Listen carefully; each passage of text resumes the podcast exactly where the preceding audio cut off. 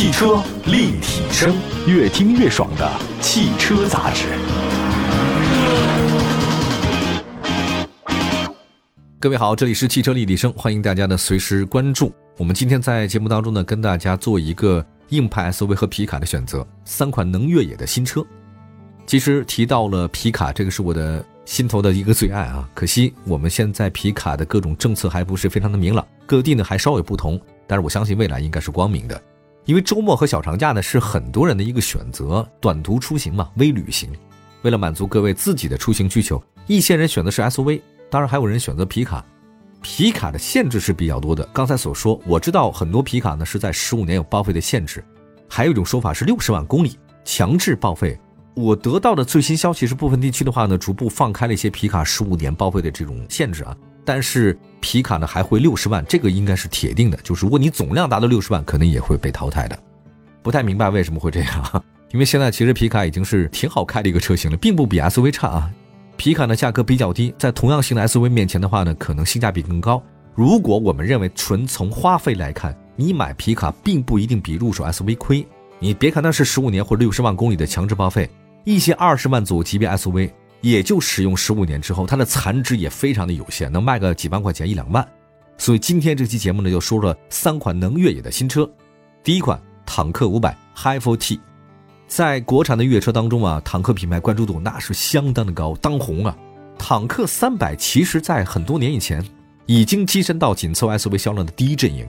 交强险数据显示，坦克三百今年前五个月总销量达到三万七千五百一十五辆，超过了哈佛大狗的三万两千六百七十四辆。坦克五百是坦克品牌中的中大型 SUV，它价格门槛超过三十万，国产 SUV 能卖到三十万以上，这个不容易。所以它的销量可能不如坦克三百那么好，因为坦克三百便宜啊。但是今年我看了坦克五百前五个月总交强险数达到五千九百二十八辆，五千九百多辆，跟它价格接近的红旗 HS 七只卖了三千多辆。所以你看，坦克还是有市场的。搭载 3.0T V6 发动机加 9AT 变速箱，这个是坦克五百的一个重要卖点。当然你说这个对于普通家庭来说，V6 发动机有没有必要呢？确实没有太多必要，不过诱人呐。就跟家里的冰箱似的，谁要那么多门啊？得有一个不就够了吗？但是它好啊，这也暴露一个问题，就是 V6 发动机啊加 9AT 变速箱可能是油耗比较高。那么如何让车主同时拥有低油耗加不俗的越野性能这个问题上怎么办呢？这次坦克来了一个插电混动系统的引入，这是一个可以解决的方案。那么长城汽车呢推出坦克500的 Hi4T，六月二十六号坦克500 Hi4T 呢正式上市，售价三十三万五。跟燃油版的车型起步价格差不多。如果考虑到插电混动车型可以减免购置税，所以坦克五百 Hi4T 的落地价格低于燃油版的车型。同时，因为它搭载的是 2.0T 发动机，每年的车船使用费也低于 3.0T，所以你看还是省钱的。当然，必须说一下，有个问题，您觉得这个车是越野加新能源呢，还是新能源车加越野呢？虽然字面是顺序上的不同，但实际上走的是不同的路线。从实际效果来看，以电为主的新能源越野车。没有办法让那电机持续的峰值输出，就一直踩电门没有办法，它有衰减。四驱系统动力它输出也不完整，电池容量和重量它有矛盾，所以你越野很难。那亏电情况之下，你想爬坡，我觉得不太可能。这是它的安全隐患也设计缺陷。但是如果你这个车原来就是越野的，再加上新能源的路线，这个就不一样了，进一步能提高性能，那如虎添翼。首先你不能是让翼添虎。应该是如虎添翼，这就是区别啊。那虎是谁？就是它的坦克五百原来的东西。翼呢，就是新能源。这次坦克五百 Hi4T 呢是油电并联设计，在持续稳定的动力输出基础上，有电动机的辅助，那你在爬长坡、在脱困的时候，能避免出现动力突然衰减百分之五十，危险没有了。所以这个车就很稳定。我举个例子来讲，你是双腿爬山还是双胳膊爬山？很简单，如果是越野的话呢，就两腿爬山再加俩胳膊，俩胳膊就是新能源。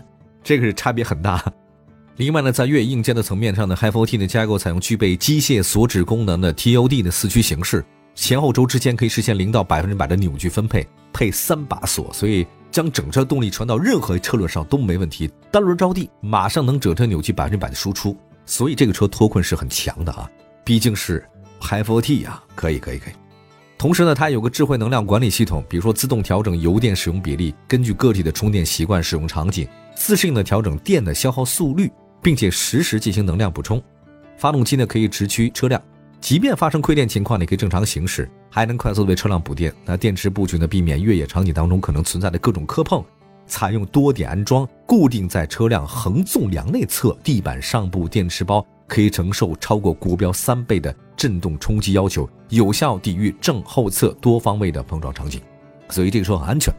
那动力方面，坦克五百 HiFi T 呢，采用 2.0T 发动机加 9HAT 的变速器，并且配备了 P2 电机，最大综合功率300千瓦，最大扭矩750牛米，最高的纯动效率百分之九十七。那么坦克五百 HiFi T 的百公里加速时间是6.9秒，哇，这个车很快啊！这么大一车，百公里加速是6.9秒。燃油经济性方面，坦克五百 HiFi T 的综合油耗是百公里2.2升，嚯，这个亏电油耗呢是百公里9.55升。哎，我觉得这个车加上混动了以后啊，实在是使用成本也降了很多啊。我算来算去，它跟普通的合资品牌的 SUV 真的差不多，好吧？我觉得挺诱人的啊。那么相比燃油版的话呢，其实坦克五百 HiFi 呢，整个感觉比那个 V6 燃油版澎湃的感觉稍有不同。但是插混的优势在于什么呢？能降低使用成本，省钱。对于那些我觉得以自驾游为诉求的普通消费者，坦克五百 HiFi 应该比燃油车更加受欢迎，使用成本更低。但你也不需要为这种成本而焦虑，城市代步没有任何油费的压力，也可以去自驾游去外出越野，这个实在是很好的事情。可想而知，这个坦克五百应该会卖得更好。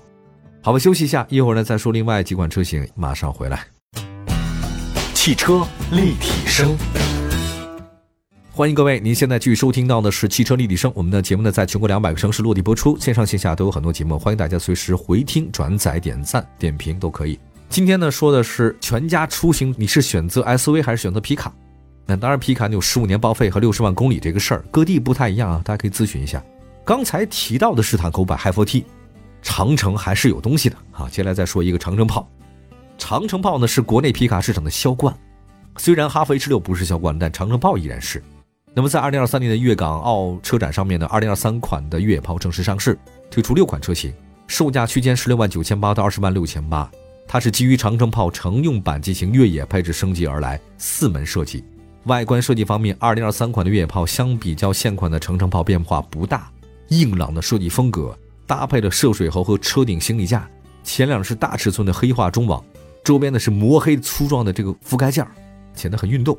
前大灯组呢是进气格栅两侧也熏黑了，整体感觉很越野很竞技啊！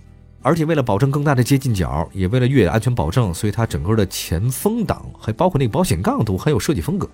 车身侧面线条简洁，全地形轮胎、金属龙门架、熏黑的宽轮眉、侧裙的金属踏板都是标配，绝对越野。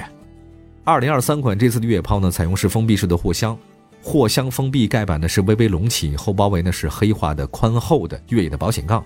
内饰方面，二零二三款的越野炮中控台是平直的线条设计，悬浮式中控屏与坦克五百一样，下方是横向的出风口，翻毛皮设计搭配的镀铬点缀。动力方面，这个我最关心了啊！二零二三款的越野炮搭载二点零 T 发动机加八 AT，有柴油版和汽油版两种动力可以选择，有条件的选柴油版吧，没条件的选汽油版。而且呢，它配了原厂的前后桥的电控差速锁，还有 K 曼的氮气越野减震器，我这个厉害。百路驰的全地形轮胎，提供二 H、四 H、四 L 雪地、泥地、沙地四种驾驶模式，原厂自带拖挂资质和拖车防摆功能。嚯！底盘结构方面，前双叉臂独立悬架，后整体桥非独立悬架，制动系统是前后通风盘式刹车。配置方面，越野炮呢是向乘用车看齐，有前排的侧气囊，配备了头部气囊自适应巡航，三百六的全景影像，电动天窗，LED 大灯，自动空调，这都是标准配置。可以，可以，可以，这个车还是相当不错的哈。我觉得现在乘用化的皮卡呢是长城炮的定位，而且越野炮呢在通过性方面呢比乘用炮呢更加提升，所以大家你买了以后你不用自己改装啊，它原厂给你改装，验车无忧啊。那对于喜欢自驾游的朋友来讲，越野炮真的是很好的一个选择，二十万左右就可以买高配车型，你二十万买这个高配比买 SUV 高配要强得多，特别强烈的建议啊，各地的这种车辆管理机构放开一下皮卡吧，这车真不错呀。好吧，我们接下来的话呢，再说个日产纳瓦拉越野版。六月二十号，日产纳瓦拉越野版正式上市，推出两款车型，售价十八万四千八到二十一万七千八。相比之前的普通版的车型，越野版主要是在外观和配置方面升级，提升了非铺装路面上的行驶能力。那外观，纳瓦拉越野版是后置的前保险杠，那据说加了大面积的塑料护板，这个轮拱处哈，尤其是越野当中嘛，它可能会有些剐蹭，所以加了这个之后的话，对漆面就没有什么伤害。中网呢是黑化设计，尺寸更大。那越野版的纳瓦拉配备了一个车顶行李架，造型跟普通版是不太一样的啊，它有些红色的点缀，给人感觉还是比较运动。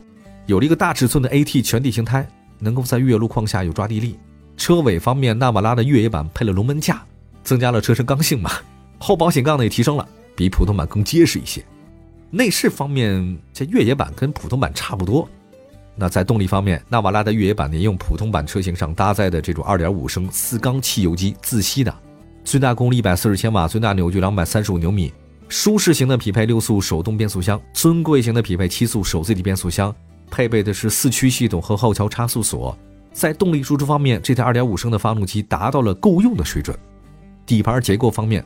采用是前双叉臂独立悬架，后钢板弹簧非独立悬架，在结构方面和偏向乘用化方面跟皮卡是不一样的，这个是板黄嘛，所以我觉得舒适性方面是比较差的。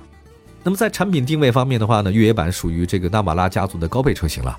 当然我在配置方面的话一点不高，也只有前排的双气囊，而且没有自适应巡航，这些主动安全位置都没有，而且是前慢后鼓的刹车，这个让我觉得很意外。我觉得怎么现在还用这种前慢后鼓的刹车呢？不太理解。纳瓦拉，而且这车还不算太便宜，十八万到二十一万之间。好吧，感谢大家收听今天的汽车立体声，祝福大家用车生活愉快。关注我们的官方微信平台“汽车立体声”，后台留言，我们下期节目接着聊，拜拜。